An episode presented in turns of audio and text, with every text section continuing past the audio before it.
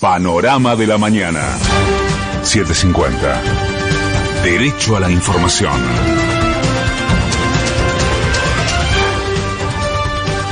Es la hora 6, el cielo está despejado en Buenos Aires, humedad 81%, temperatura 16 grados 7 décimas. Los laboratorios anunciaron que adherirán al congelamiento de precios para medicamentos y el titular de la Secretaría de Comercio, Roberto Feletti, señaló que serán incluidos en el Bademecum de la ANMAT. Nosotros esperamos que todos esos productos se integren en el Bademecum del ANMAT con carácter de declaración jurada y tengamos los precios y los productos en el ANMAT. Yo calculo que ya se están cargando hoy, yo calculo que entre hoy y mañana debieran estar y ahí me voy a sentir cómodo con todos los precios estabilizados en el ANMAT. Tras la revelación de Mauricio Macri sobre el uso del préstamo del FMI, diputados y senadores del Frente de Todos le reclamaron que dé explicaciones sobre el destino de los recursos. ANSES anunció que las jubilaciones y demás prestaciones sociales aumentarán un 12% en diciembre y totalizarán así 2021 con un incremento acumulado de 53%.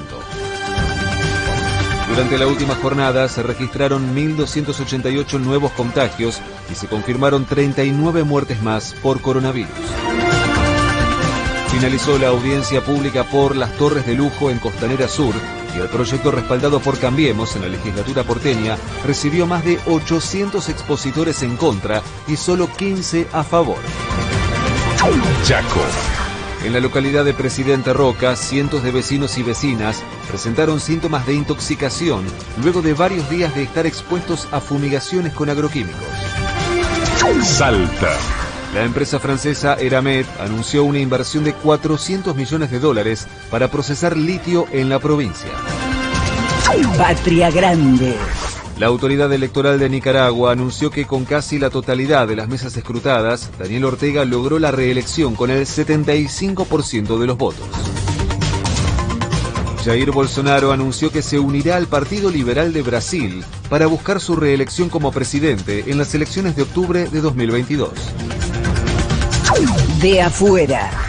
Luego de mantener durante 18 meses sus fronteras cerradas, Estados Unidos autorizó el ingreso de viajeros extranjeros siempre que tengan esquema de vacunación completo. La pandemia de coronavirus ya superó los 250 millones de contagios positivos en todo el mundo y los 5 millones de fallecidos por la enfermedad. Pelota.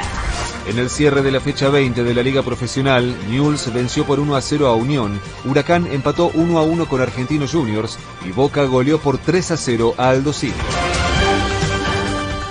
El cielo estará parcialmente nublado desde la mañana y durante toda la jornada con una máxima de 26 grados.